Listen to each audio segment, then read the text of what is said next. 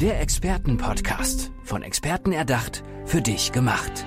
Experten aus nahezu allen Bereichen des Lebens geben wertvolle Tipps, Anregungen und ihr geheimes Know-how weiter. Präzise, klar und direkt anwendbar. Von A wie Affiliate bis Z wie Zeitmanagement. Der Expertenpodcast macht dein Leben leichter. Oft begegnen uns Menschen oder wir schauen Menschen an, die wir eigentlich gar nicht kennen, aber meinen, wir dürfen diese Menschen direkt in eine Schublade stecken. Das machen wir oft ganz unbewusst und vielleicht auch gar nicht aus irgendeiner bösen Absicht heraus, aber eigentlich dürfen wir das überhaupt nicht machen. Das ist gar nicht unser Recht, Menschen zu verurteilen, Menschen in Schubladen zu stecken oder über Rollen und Klischees nachzudenken. Mein Gast ist Marie Kasperik. Hallo Marie, schön, dass du da bist. Hallo, danke, dass ich hier sein darf.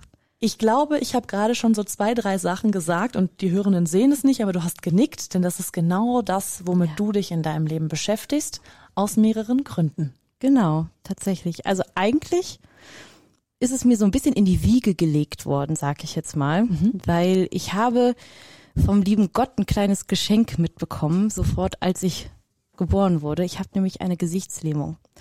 Und aufgrund dieser Gesichtslähmung habe ich tatsächlich äh, viel Ablehnung oder Missverständnisse ähm, in meinem Leben erfahren, die eigentlich hätten vermeidbar sein können, mhm. ähm, weil eben ein Urteil direkt aufgrund meines Aussehens getroffen wurde. Und ich gehe mittlerweile total offen damit um und auch ähm, ja zum Beispiel in Zusammenarbeit mit meinen Kunden sage ich das von vornherein, damit solche Missverständnisse erst gar nicht entstehen. Mhm. Aber ich merke zum Beispiel bei meinen Freunden, dass die teilweise äh, aufgrund von ja äußerlichen Merkmalen oder Hintergründen äh, eben auch Ablehnung erfinden, äh, empfinden. Mhm. Dir gegenüber. Beziehungsweise nee, äh, von anderen generell. Menschen. Genau, mhm. generell. Ähm, und ich finde, das ist so ein Thema in der heutigen Zeit. Also irgendwie, jeder möchte ja eigentlich, sagt ja immer, leb dein Leben so, wie du möchtest und sei du selber. Aber gleichzeitig stecken wir dann doch wieder alle Menschen in eine Schublade und akzeptieren eben nicht so, mhm. wie der andere ist.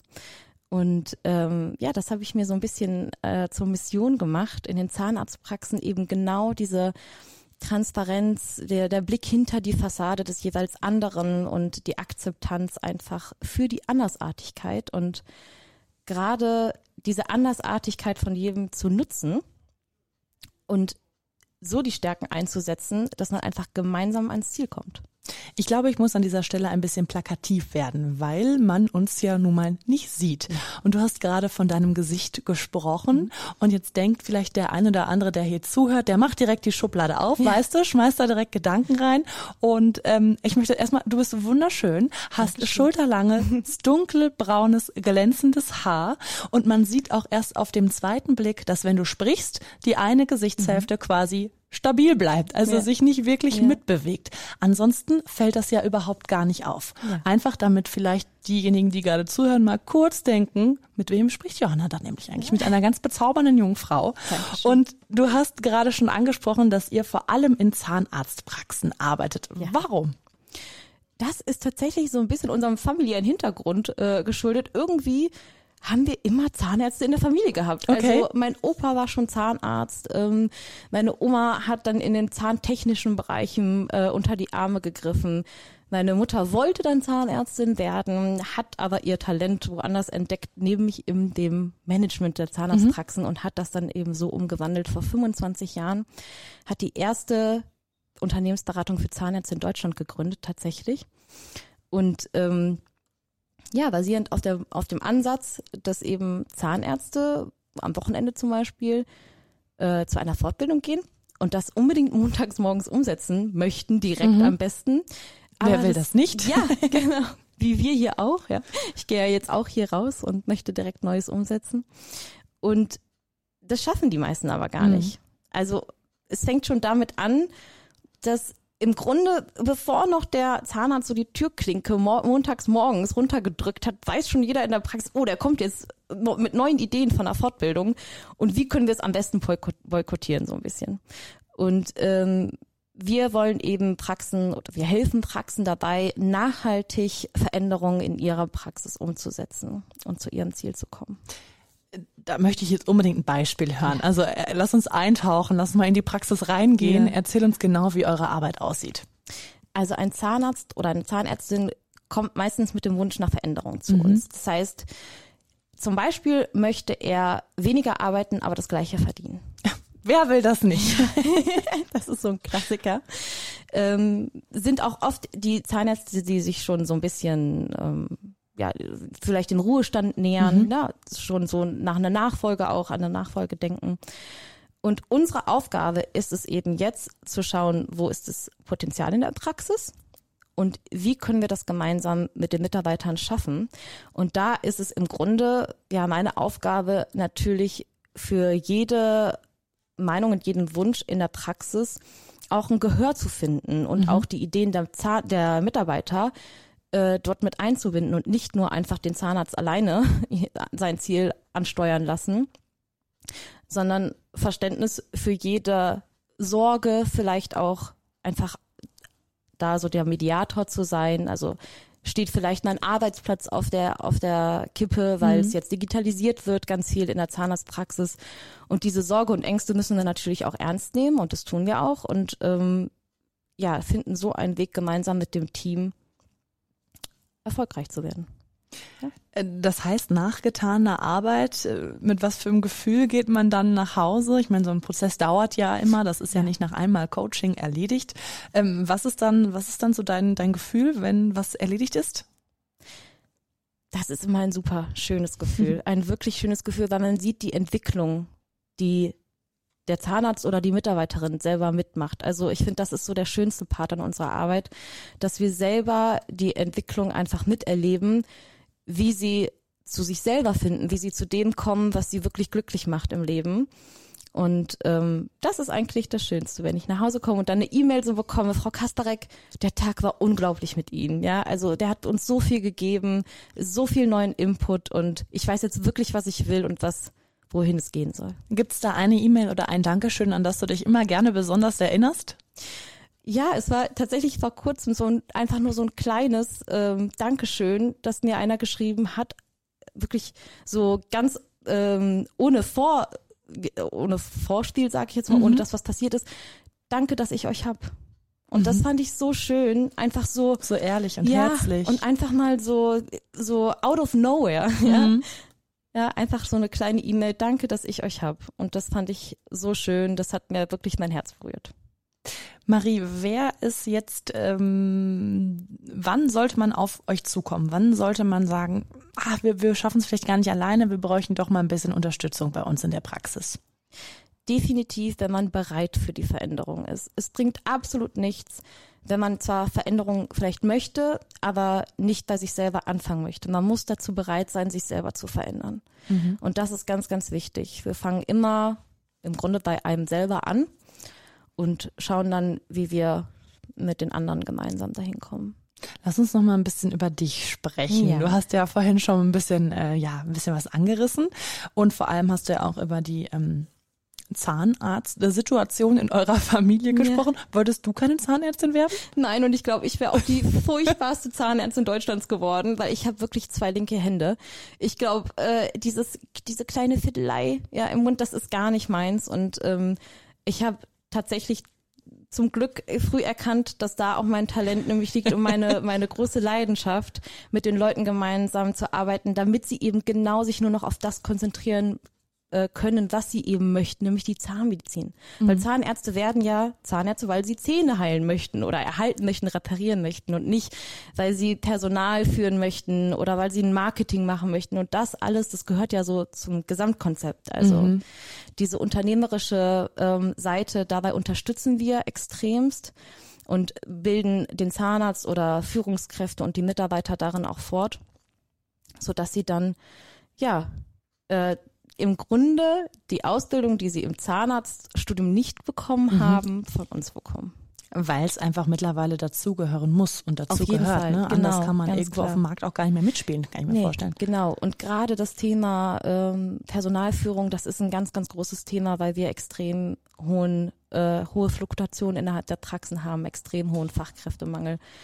Ja, und da ist es ganz, ganz wichtig für einen Zahnarzt, das Personal wertzuschätzen, was er hat. Mhm. Wir hatten ja eingangs über dieses Thema Schubladendenken, Ja. äh, Rollenklischees oder generell Klischees gesprochen. Du hast da ein bisschen was aus deiner persönlichen Erfahrung gesagt. Inwiefern spielt das eine Rolle bei deiner Arbeit? Eine ganz, ganz große, weil wir eben wirklich viele, viele Menschen an, auf, von unterschiedlichen Kulturen treffen in einer Praxis zusammen, zum Beispiel. Und das ist immer wieder so ein Thema, wo ich auch merke, dass da schon von den Zahnärzten so, ja, kleine Vorurteile. Gib uns gerne Beispiele, mach es greifbar für uns. Ich lehne mich mal zurück Ja. und höre dir zu. Zum Beispiel äh, kommt dann immer wieder so, ja, nee, das kann ich schreiben, weil sie hat irgendwie, die deutsche Sprache ist nicht ihre Muttersprache und deshalb äh, kann sie nicht schreiben. Aber das ist ja völliger Unsinn. Das kann man ja, erstens kann man das beibringen und lernen und zweitens kommt es ja darauf im Grunde gar nicht drauf an. Also ich vertippe mich auch, obwohl meine Muttersprache Deutsch ist. Und ich weiß auch ganz genau, dass die Zahnärzte das auch tun. Ja, wahrscheinlich, ja. Ja, ja. Und äh, solche Situationen, solche kleinen Situationen aufgrund von unterschiedlichen Kulturen darf ich zum Beispiel, ich war noch ganz oft die Diskussion, darf ich vielleicht äh, so oder sollte ich eine Mitarbeiterin mit Kopftuch am Empfang arbeiten lassen oder nicht. Und ich finde das so schade, dass das überhaupt in Diskussion steht, dass das überhaupt ein Thema ist.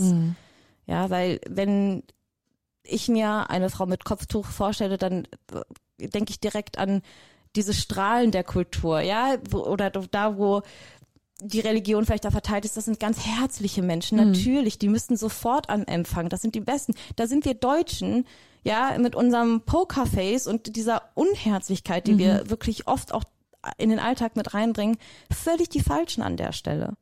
Ja. Wie reagieren denn die Zahnärztinnen und Zahnärzte, wenn du mit denen äh, sowas ähm, ja besprichst, beziehungsweise sind die auch schon so offen zu dir, dass sie eben genau diese Sorgen und Ängste, es sind ja, es sind ja, Ja. in der Regel sind es Ängste, dir gegenüber transportieren oder kommt das dann immer so nach und nach raus, dass da eigentlich irgendwie ein Schubladendenken im Kopf erstmal ähm, abgeschlossen werden muss? Also ich habe es mir jetzt persönlich ein bisschen leichter gemacht, weil das kommt natürlich nicht direkt raus. Und ich habe mir jetzt ein bisschen tierische Unterstützung geholt. Der ein oder andere Kunde kennt es schon von mir. Ich habe nämlich mir eine kleine Dackeldame angeschafft. heißt, wie heißt sie? Und sie heißt Klaus Bärbel. Und dieser Name, der ist ganz, ganz, ganz bewusst gewählt, weil es war eigentlich tatsächlich eine Schnapsidee. Und dann ähm, habe ich diesen Namen mal so ein bisschen ausgetestet und bin auf total verschiedene Reaktionen gekommen. Und manche haben ganz herzlich gelacht und dacht, haben gesagt, boah, das ist ein Name, der prägt sich ein, ist ja cool. Und dann gab es doch den einen oder anderen, der gesagt hat, nee, ich nenne sie Bärbel, weil das ist ja ein Mädchen und es muss auch ein Mädchennamen. Und dann habe ich gesagt, so jetzt erst recht. Jetzt heißt dieser Hund erst recht Klaus Bärbel, weil wenn das noch nicht mal bei einem Hund akzeptiert wird, wo es so unterschiedliche Hundenamen gibt. Ne, Manche Leute nennen ihren Hund Cappuccino oder Chicago oder was auch immer. Also das hat ja auch ja, kein gibt's die Geschlecht. absurdesten Namen, das stimmt. Ja.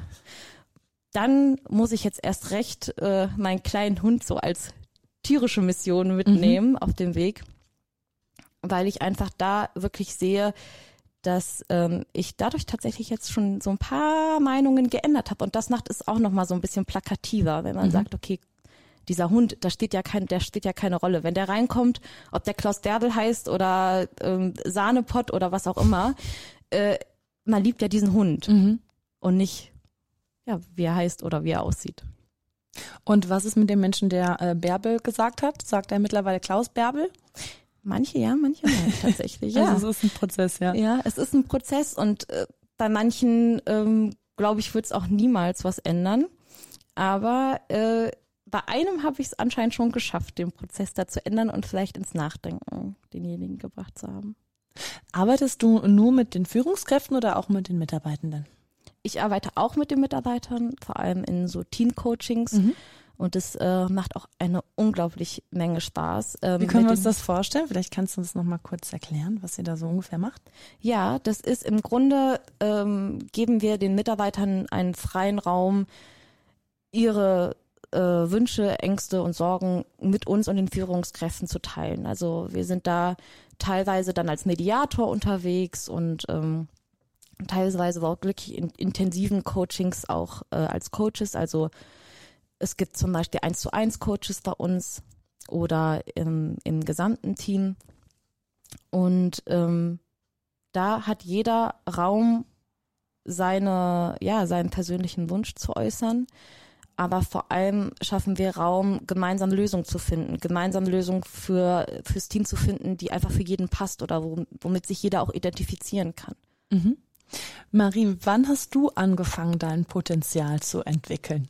Gab es da diesen einen Moment in deinem Leben?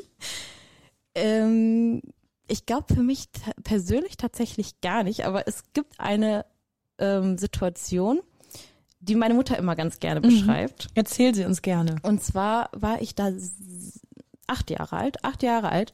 Meine Mutter hatte zu dem Zeitpunkt einen italienischen Freund und der hatte eine Kiesgrube. Und wir sind jede Ferien immer mit ihm äh, zu ihm nach Italien gefahren.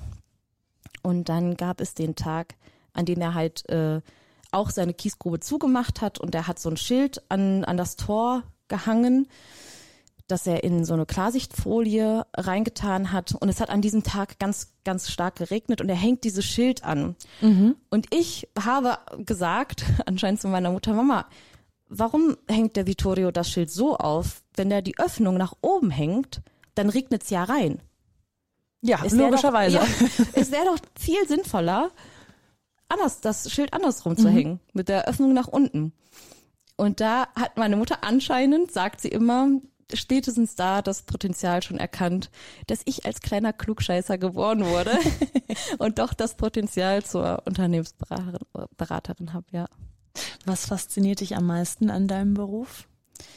Mich fasziniert am meisten die Diversität der Menschen. Und obwohl sie im Grunde alle Zahnärzte sind und im Grunde alle das Gleiche machen, es doch so unterschiedliche Praxen sind. Also von der, angefangen von der Struktur, von den Persönlichkeiten, die dort sind, über die Behandlungen, die es gibt. Also das macht mir eigentlich am meisten Spaß, jeden Tag trotzdem was anderes zu erleben, obwohl man in der gleichen Branche ist oder in den gleichen, eigentlich das gleiche Konzept hat, ja.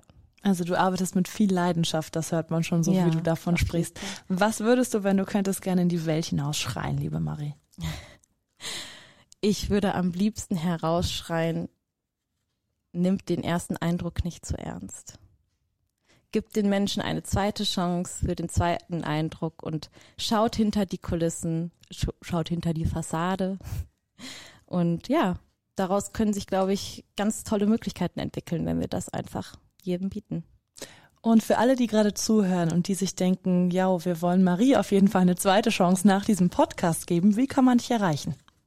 Mich kann man direkt über die Website, unsere Website www.synchrodent.de erreichen. Da kann man direkt ein kostenfreies Expertengespräch mit mir buchen. Aber ich bin auch über Facebook unter Marie Kasterek zu finden und zu kontaktieren, genau. Also, wenn ihr Marie finden wollt, dann findet ihr sie online und dann äh, lernt sie kennen. Es lohnt sich.